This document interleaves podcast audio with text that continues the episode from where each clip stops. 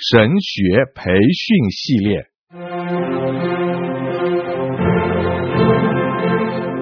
甘霖媒体资讯制作，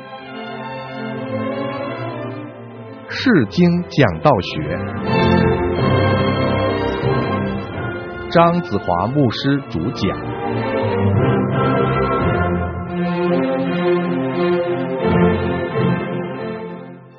各位弟兄姐妹平安。我们今天讲这个讲道学的第二讲，第一讲我们是讲过几个讲道重要的观念。我们讲过讲道是宣扬那已经完成上帝的话语，讲到是上帝对他的百姓讲话。我们也讲过基督教不单只是一个系统的神学的思想，而且是一种的生活的方式。我们也讲过每一位讲道的人是见证过去发生的历史的事实。每次讲道，我们必须以三个很重要的问题问我们自己：我是否已经传耶稣？我的讲道是否有救赎的成分？我是否忠于这段的经文？今天呢，我们就跟大家一起来思想以讲道为首的生活习惯。这个生活的习惯跟这个讲道实在是有非常密切的关系，因为我们讲道主要呢就是。那个讲道的人，他怎么样生活，他生活的习惯必然会影响到他的讲道。首先，我要请大家特别注意一件很重要的事情啊，我们传道的人一生都要讲道。基本上，我们应当常常好好想一下，我怎么样来使我一生当中讲道都有材料呢？我们在准备讲道的时候呢，我们有所谓短线的预备。还有一个长线的预备，什么是短线的预备？短线预备就是说，好了，我这个礼拜讲完的道，我下个礼拜讲什么呢？再下个礼拜又讲什么呢？这个就是说，我们每一个礼拜都要预备来讲道。但是一个传道人，假如只是靠着这个短线的准备，我们以后讲道就会碰见很大的危险。这个不是我们传道人应当去追求的。我们所追求的是要我怎么样来去决定。我一生都能够有道讲，这个是一个长线的准备。就是说，在我的生命里面，我有非常丰富的生命讲道的材料。那为了答复这个问题呢，这个就跟我们日常的生活习惯呢非常有关系。换句话来说，一种生活的习惯是我们一生都不缺乏讲道的材料。所以，我们今天就跟大家好好的思想这个非常非常重要的问题。我在几十年做牧师的经验当中，看见很多传道人在这方面非常的缺陷。他们常常说：“哎呀，我不晓得要讲什么了啊！我这个礼拜讲完，下个礼拜又要准备，很苦啊，不晓得讲什么了。”这个就是因为很多时候呢，在我们的生命里头啊，没有及时讲到的材料。所以，怎么样为我们预备一个长线的讲道？这个是我们要注意的。讲到结底的时候呢，我有几个非常重要的建议给大家。第一方面，我们一定要确定一件事情，不但是讲道，就是我们做其他的工作，都需要有生活的习惯来去配合它，对不对？所以，我们做传道的呢，必须也养成很好的生活习惯，能够使我们在一生的年日里面。都能够被上帝的道充满，使我们每一次都有道讲。我建议有六个非常重要的习惯。第一方面，我们要讲到传道人的读经和讲道的关系。假如传道人不读经的话呢，就是没有道讲。所以，传道人的读经在我们每一天的生活里是不能够缺少的。谈到传道人的读经。跟平信徒是不一样的。我是建议每一个传道人，在我们日常的生活里面，最少有三种不同的读经，一种都不能够缺乏。只要缺乏到一种的话，都对我们的讲道有很大的亏损。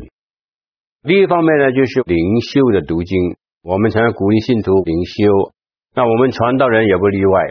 灵修读经。最重要的目的就是让上帝透过他的话语，按照我们的需要来洁净我们的生命。有的时候，上帝对我们讲话不一定会按照解经的原则，就是可能，特别是注重在应用上，让我们能够从灵修的读经里面看到上帝怎么样来洁净我们的生命。有的时候，上帝也可能在灵修里面来对付我们，是非常灰心的，重新得力。这些都是灵修读经所能够带给我们的力量。传道人一定要有这种的读经，使我们的生命每一天在上帝话语的光照下面，能够看到在那一方面我们需要有更彻底的改变。这个是第一种的读经。第二种的读经呢，就是我们把圣经当作是我们生命的课本，我们必须要把它熟读。不是某一部分，乃是整部的圣经。我们要好好的来去逐卷圣经来去查考。我晓得这个是一个非常艰难的工作，但是我们讲要讲到的时候呢，我们必须要有个非常重要的操练，把圣经当作是我们人生的课本。我们好好研究它，逐卷逐卷的看圣经。这个是第二种读经的方法。传道人讲道的时候要讲这个全备的道，全备的道意思就是说，圣经的每一部分都是在我们讲道的范围以内。假如我们对圣经不熟，我们是非常困难有足够的材料讲的。第三方面的读经呢，是讲到我们为了讲道来准备的读经生活。传道人以圣经为课本，和传道人以讲道来读经，这个是有它的关系在里面。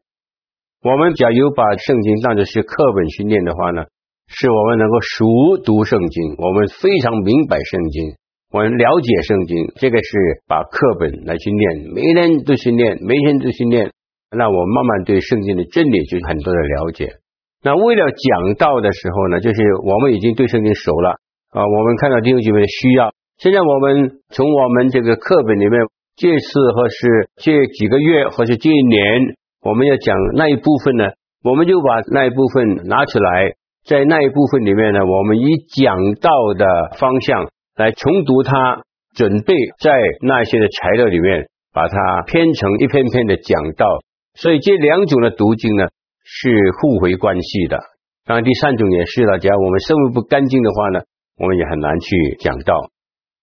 这个读经的生活呢，有很多很多可以跟弟兄姐妹讲，在这里也非常难跟大家讲的更加的透彻，更加的明白。所以我现在呢，就举一两个的比方：一个传道人圣经熟跟圣经不熟，对他的讲道是有很大的影响的。很简单的比方。耶稣基督在登山宝训里面，他说：“哀慟的人有福了，因为他们必得到安慰啊。”哀慟是什么？你当然从那一节的经文来看，哀慟的人有福了。这个哀慟是什么哀慟？是不是我们平常所想象到的？我们遭遇到困难，我们哭了；我们生病了，我们哭了；或是我们的家人离开世界，我们非常伤心了。是不是讲到那一种的哀慟？那假如我们对圣经不熟的话呢，我们就会停在那里。可能呢，我们解释哀慟的时候呢，就不能够体会到在节里所讲的哀慟是什么的哀慟。但是，假如我们圣经熟，我们在准备讲到的时候，哎呀，我们想到哥林多后书，哥林多后书不是有一句话吗？保罗跟我们说：假如我们按照上帝的意识来去忧愁，哦。我就晓得，原来世界上，特别是基督徒，有一种的哀动呢，是按照上帝的旨意哀动。那什么是按照上帝的旨意哀动呢？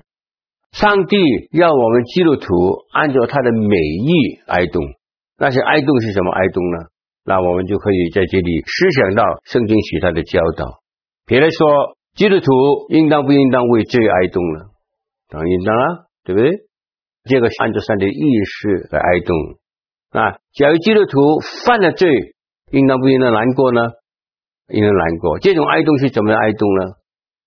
比如说，我们基督徒看到世界上有很大的需要，很多贫穷的人，世界上很多的地方听不到福音的好处。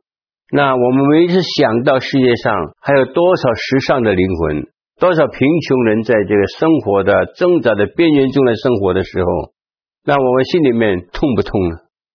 啊，上帝的意识的哀动。那只要我们这样想的时候呢，我们要想到，哎呀，耶稣在世界上的时候，他为了什么事情来哀动？所以，只要我们圣经熟的话呢，对于解经呢，就是有非常重要的帮助。比如说，我再举个例子，贫穷的人有福了。怎么贫穷的人有福了？贫穷是什么意思呢？是不是在物质上贫穷的话呢？啊，我们都有福呢？这样讲了，世界上很多人都有福了，是不是？很多贫穷的人。那是不是他比较有钱，他就没有祝福呢？在我们这样解释的时候呢，我们就是非常不明白耶稣在这里所讲的是什么。那加油啊！我们看其他的经文，特别是看主耶稣基督这个榜样。我们念到耶稣本来是富足了，他为我们成为贫穷，使我们这些本来贫穷的人能够富足起来。哦。耶稣在这里讲到的贫穷，非常有可能就是指着这种贫穷。这种的贫穷是有目的的，什么目的呢？就是透过我甘愿成为贫穷，使那些本来贫穷的人能够得到上帝的祝福。这个是一个非常重要的解经。这个解经，就是因为我们对整本的圣经都有很透彻的了解。我们熟圣经，对讲道肯定会有重要的影响，所以在这里我劝勉我们每一位要讲道的，我们好好的来去读经，因为我们讲的是讲圣经，圣经不熟的话呢，非常困难讲，所以我们第一个生活的习惯，就是我们不断的在每一天的生活里面都要读经。把圣经当作是一个课本来读，为了讲道，我们好好的来去读；更加为了生命得到洁净，在灵修的读经也是非常需要的。这个是第一方面，我们不但要好好的读经，生活的习惯。第二方面就是我们祷告的生活。一个不祷告的传道人，我不晓得他怎么能够讲道。我也是从三方面来跟大家一起来分享。那第一方面，就是我们每一天在上帝面前祷告的生活。我们每一个传道一定要在上帝面前成为一个祷告的人，绝对不能够缺乏祷告的生活。假如我们问这个问题：我需要用每天的多少时间祷告？这个呢是非常难答复这个问题。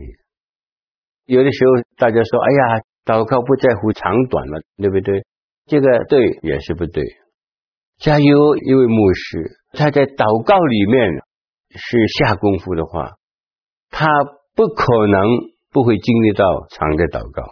当我们享受祷告的时候，我们进到这个我们的内室里面祷告的时候，那我们祷告没有受到时间的控制的，有的时候可能是半个小时就出来，有的时候十五分钟出来，但是有的时候也有可能几个钟头都不出来。啊，所以这个没有一定的规定，这个是在我们和上帝一种的关系。这个是第一方面呢，我要跟大家讲，有一本书对我的影响是非常大的，就是从祷告出来的能力。我就看到有一个传道人，他进到内室里面祷告的时候，就告诉他家里面一个佣人，他说：“哎呀，我这呃两个小时以后呢，我一定要到某一个地方去。”那好了，他就进到内室里面去祷告。他跪在上帝的面前，时间过得很快，他也不晓得。差不多还有半个小时就要到他这个约会的时间的时候呢，他这个佣人呢，他就打开他的房间要叫他了。但是当他打开他的房间的时候呢，就看见他的主人跪在上帝的面前，他好像是在另外一个世界一样啊。他在那里好像是跟一个人谈话。当这个老公看进去的时候，他只能够这样说：“哎呀，我是不能够去骚扰他的。”所以他就把门关起来。然后等到这个约会的时间实在到了，只要去的时候，他都会迟到了。现在老人再把这个门打开，看见他还是这样。这个开门的人说：“哎呀，我还是不要骚扰他。”他就把门关起来了。啊，等到过了三个小时，啊，七个人就从房间出来，他就问：“现在是什么时间呢？”哎呀，那我现在就不能够到那个地方去了，因为我约了他，是一个小时以前约了他。他就跟这个老人说：“为什么你不叫我？”他说：“我看见你祷告，我很难去叫你，因为你好像是落在其中，跟上帝有一种美好的交谈。”他说：“我已经祷告了三个小时啊。”对呀，他只能够说：“哎，就好像我刚刚进去没有多久的时间呢。”那我看到这个实在的见证，我心里面非常受感动。所以，我们传道人的祷告的生活呢，是非常重要的。我们不要硬性规定什么是长的祷告，是什么短的祷告。但是，我们进到上帝的里面，我们和他有密切的交通，这个在时间上是没有控制的。第二种的祷告，就是为听到的弟兄姐妹来祷告。我们恳求上帝对弟兄姐妹讲话。假如有可能能够一的提名，当然是最好了。不过，假如不能够一提名，我们还需要找一些的方法，为听到的弟兄姐妹祷告。我们为听道的弟兄姐妹祷告，就是他们非常有可能在听到的时候感动，上帝改变他。这个祷告的力量是非常非常大的。我在一间圣经学院啊念书的时候，我有一个老师非常虔诚。他所教的圣经课呢，都是一百多、两百个人的。他请学校呢，把他的课都是编排在下午第一堂课，就是两点钟。起初大家都非常不明白他为什么会这样做。后来呢，我们发现到他所做的实在是非常感人的。他每个中午都进食，他就用这两个小时的时间在他的房间。为每一个学生提名祷告，所以他所教的那些圣经课，就是能够进到弟兄姐妹的生命里头，帮助弟兄姐妹，不但是明白圣经的话语，更加使他们的生命得到改变。所以我们要常常为那些听到的弟兄姐妹祷告。那第三种的祷告就是，我们每一次讲道以前，或是准备讲道当中。我们要好好的从这个道里面来反省我们自己的生活，我们自己的生命。这个呢是很重要的，因为当我们一篇篇讲到的时候，我们要先求上帝对我讲话。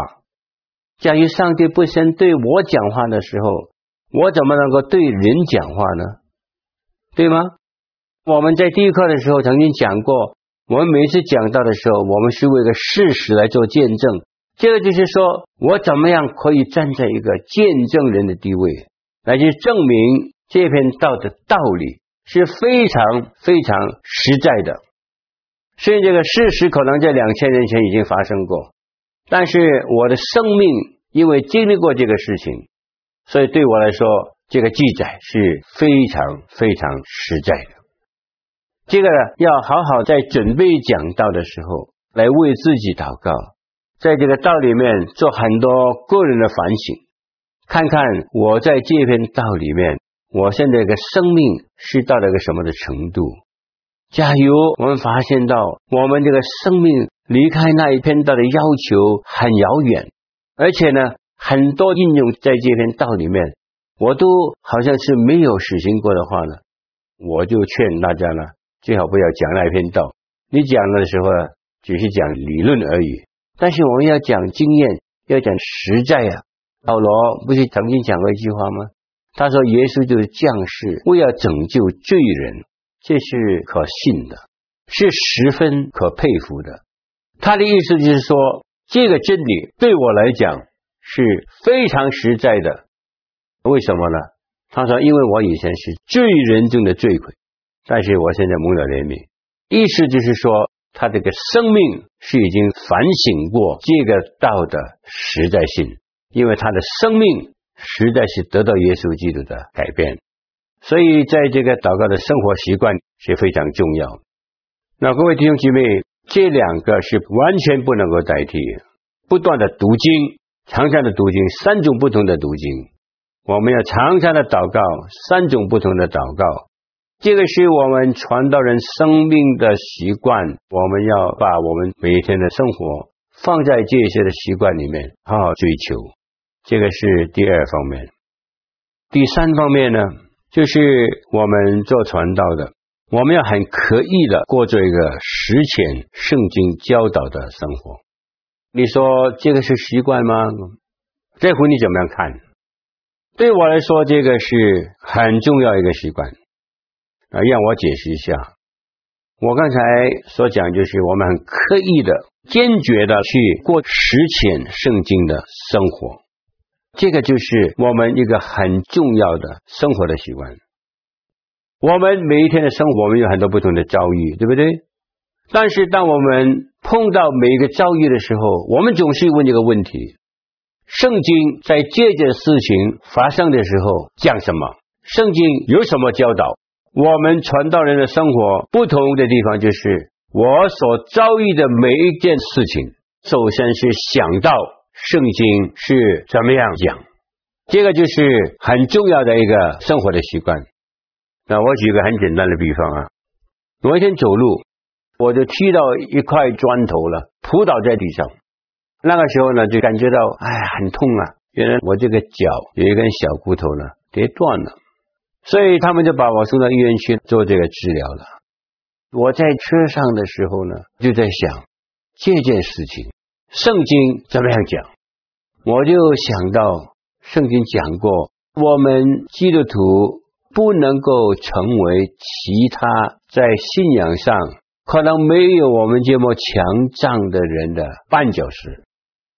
在于我们一个基督徒成为另外一个基督徒生活的绊脚石的时候。我们就会使其他基督徒的生命受到很大的伤害。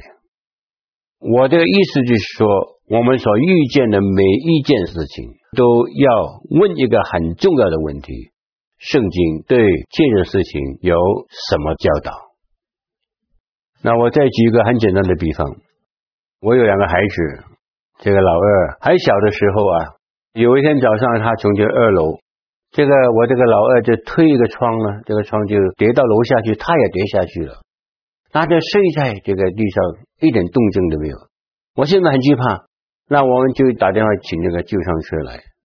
那一天早上呢，我们就在医院陪他了，他受过很多的检查了，感谢上帝，他没有什么事情。后来我们就回家，回家的时候我们才发现到，我们有没有梳头啦，我们还是穿这个睡衣啦。那天早上，我什么都忘记，只是把我们全部的注意力集中在我们这个孩子的身上。我就发现到一件事情：为什么我们那天的上午的时间只能够把注意力集中在我们孩子的身上？因为他的生命是我们最关怀的，其他的事情我们都没有想到。那圣经在这一方面有什么教导？我就想到。哎呀，过去我对那些时尚的灵魂，我是不是有这样的关怀呢？还是我关怀我自己其他的事情多过关怀时尚的灵魂呢？从那个时候开始呢，我就开始在教会里面推动这个差传的工作，推动福音的工作。各位弟兄姐妹，我们有一个重要的生活的习惯，就是在我们每一天生活所遭遇到每一样的东西。我们发出一个非常基本的问题：圣经在这方面有什么教导？那这个是第三方面。那第四方面呢？这个生活的习惯呢？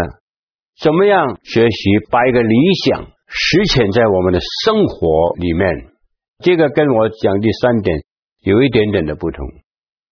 那我们晓得，圣经所讲的很多的东西是一种学问，对不对？是一种神学。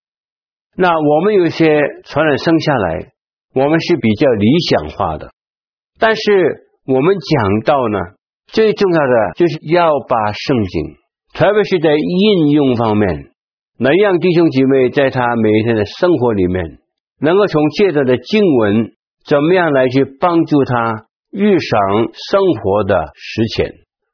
假如我们讲一篇道，有非常高的理想，我们这个理论非常的奥秘。学校的思想非常非常的高。我讲完了以后，大家说：“哎呀，这个传道人非常有学问。”那又怎么样呢？